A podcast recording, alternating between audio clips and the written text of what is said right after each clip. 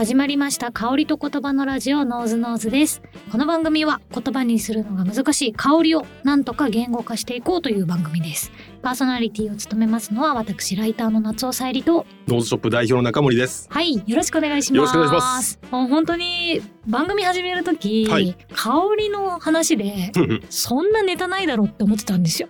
こんなに回数を確かに。ちょっとネタ切れになっちゃって毎回こう困っちゃうんじゃないかなと思ってたんですけどあありますねありますね。何回 やってるんだろうっていうぐらいやってますよね。もうもう すでに。もう結構香りだけで縛ってると思えばめちゃくちゃやってるしまだまだ喋りたいことはあるんですよあね。やっぱり。本当申し訳ないです。え今日はどんなお話？になるんですか？あのまあちょっとリベンジというか、はい。心残りがやっぱりあって、はいはい。以前香りは5つのジャンルで捉えましょうみたいな。ジャンルってそもそもすごい難しいんだけど。ちょっとノーツショップ的にというか、はい、私的にうん。5つのジャンルを覚えておけばもうそれで十分だよみたいな話をちらっとさせていただいたの覚えてます、覚えてます。花と果物とうん森、あそう。あとえっ、とスパイス。そうです。もう一個。あー森となんか近いやつなんですよ。グリーン。そうそうそうグリーングリーン。グリーンっぽいやつですね。なですけどハーブでしたハーブか。危そうなんですよ。果物草ととか言いそうだった。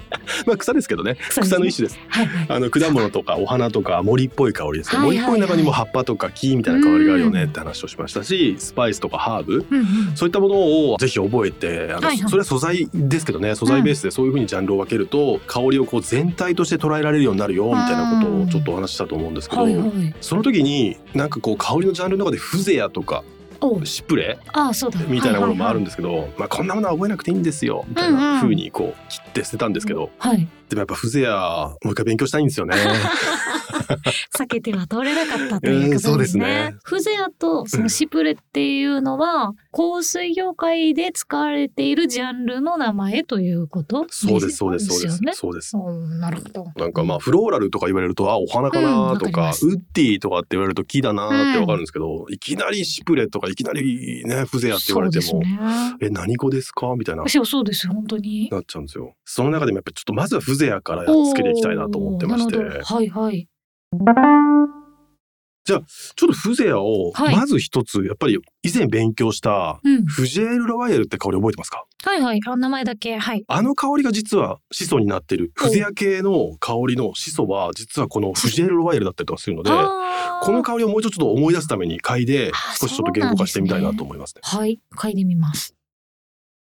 うーん。もう何度も何度もちょっと出てきた香水史において非常に重要な香りですよね。ルロワイヤルっていうのもなんなんでしたっけ？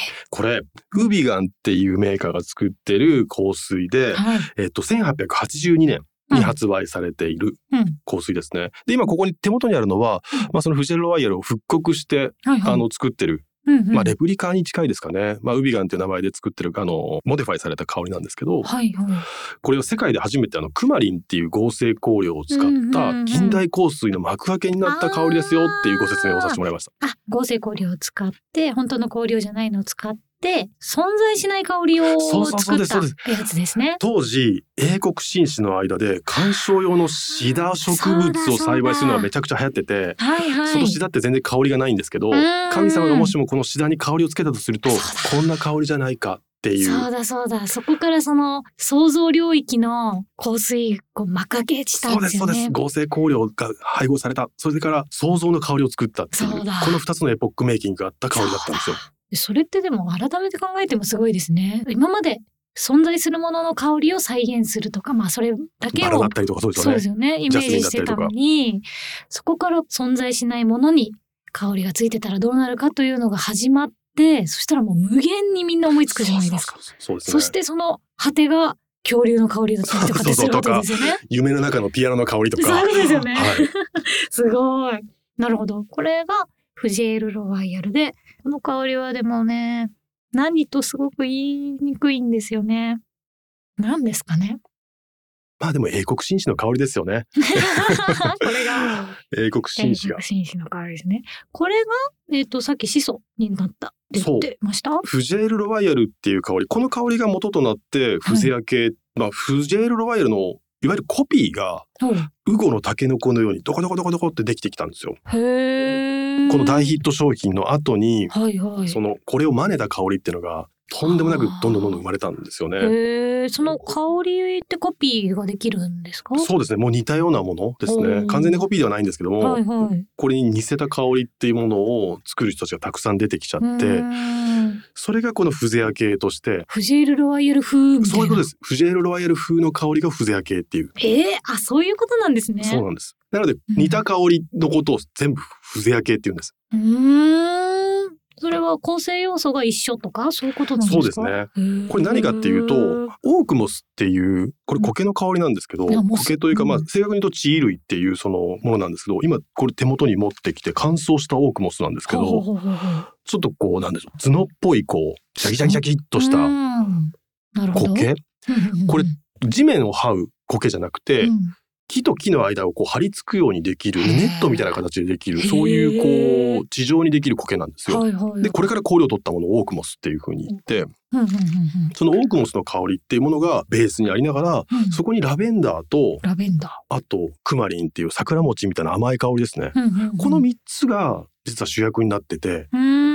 これを掛け合わせたものをうんフゼア系っていう風に捉えてもらえればいいから。クマリンとラベンダーとそのオークモスっていう三つが入ってれば割とフゼア系。そうですそうです。ああもうフゼア系ってそれ絶対三つ入ってるんですか？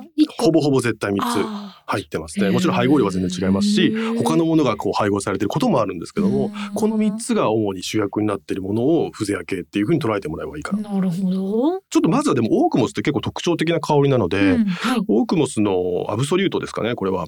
あの、うんオークモスから溶剤で抽出した香りはいをちょっと嗅いでみましょうか。はい。嗅いでみます。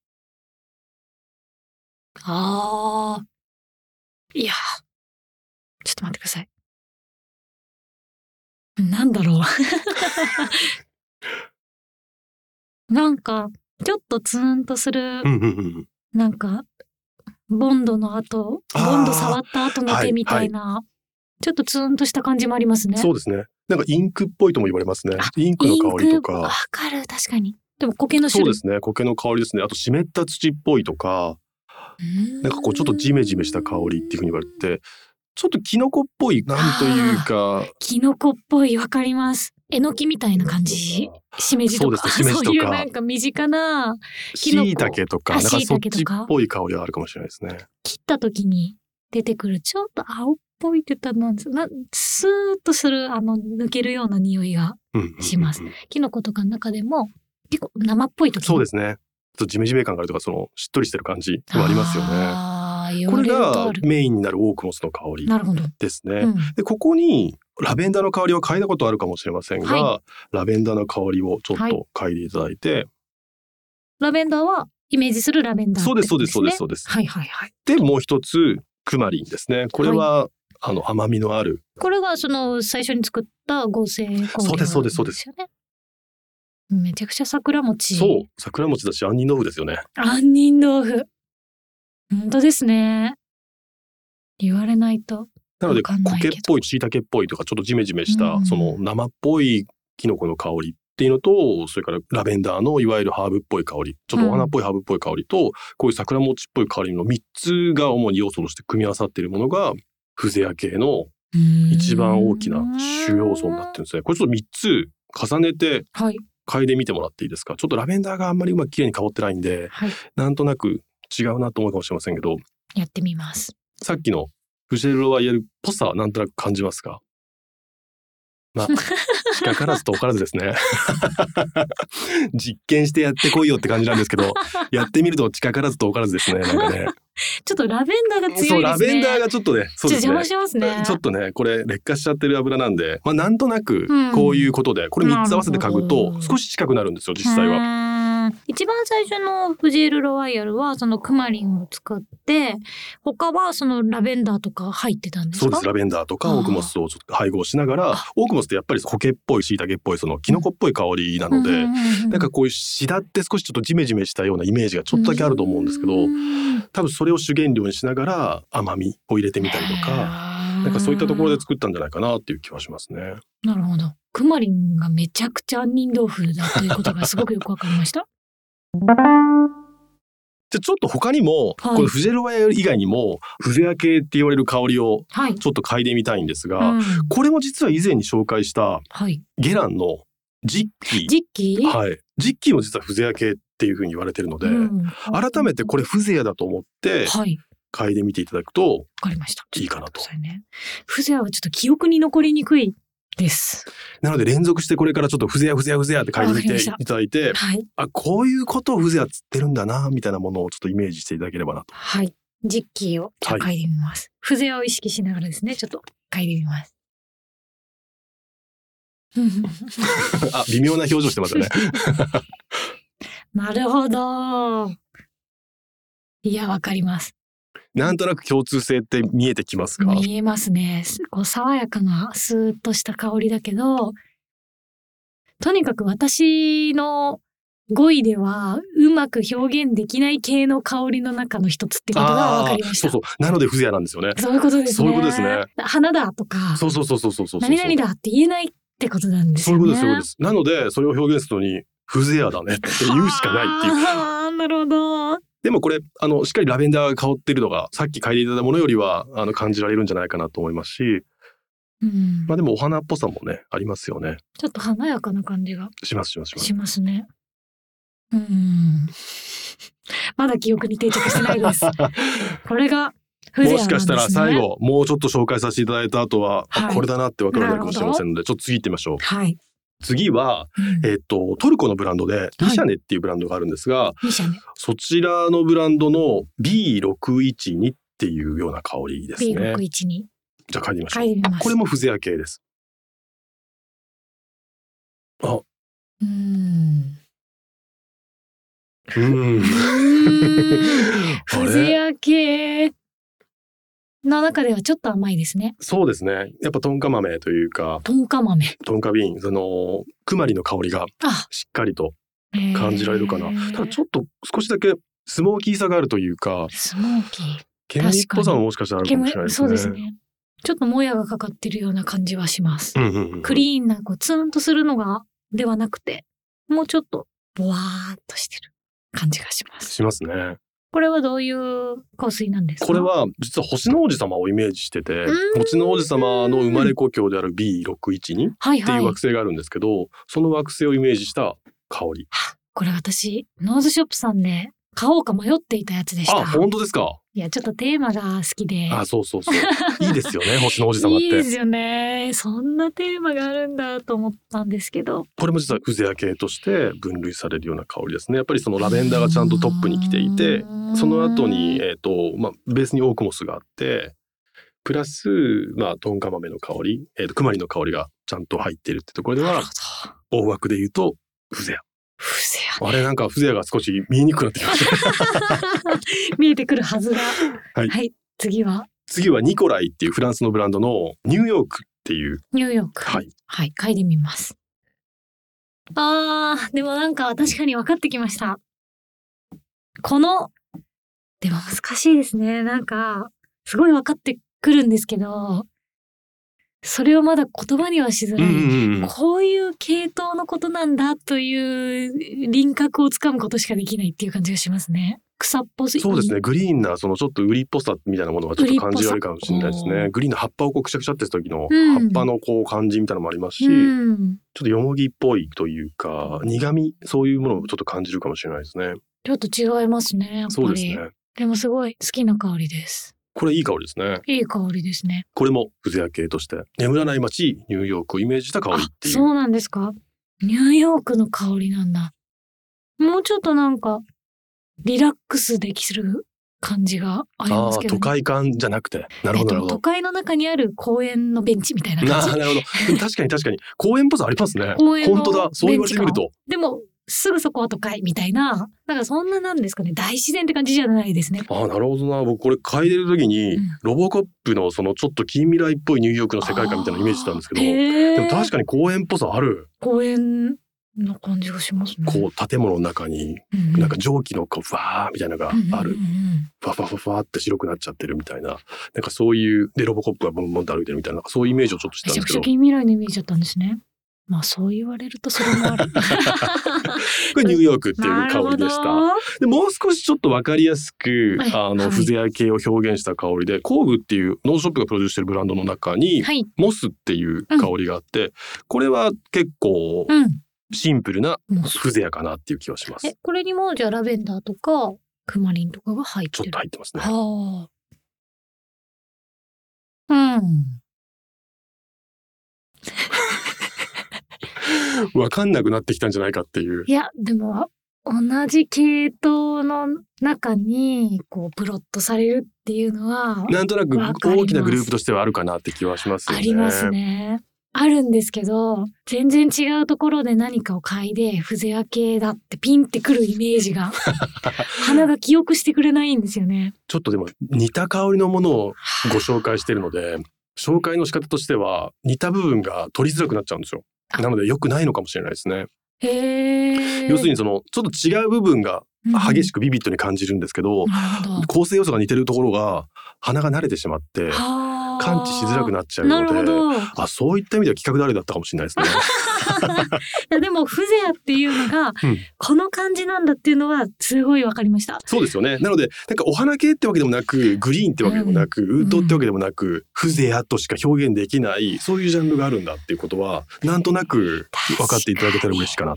これ言葉で表現できないツーンとしたやつが風情だって覚えておいたとしてちょっとまだやってないそのシプレシプレが怖くなってきましたシプレも同じような感じで言葉にできないけど爽やか系だったらどうしようっていうのを今すごく思ってます確かにね。ちょっと次回シプレをぜひ紹介したいんですけど、はい。その時は紹介の仕方を少し工夫します。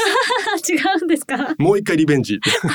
シプレだってわかるような、なんかその紹介の仕方を工夫していや、次回プレゼンしたいなと思います。風情というジャンルやっぱ嗅ぎ慣れてないからなんでしょうね。どうやったら記憶できるんだろうっていう。でもなんか面白いのは、その、うんヨーロッパの人たちにラベンダーの香りを嗅がせると、あ、お父さんの香りって言うんですよ。お父さん？そうそうそう。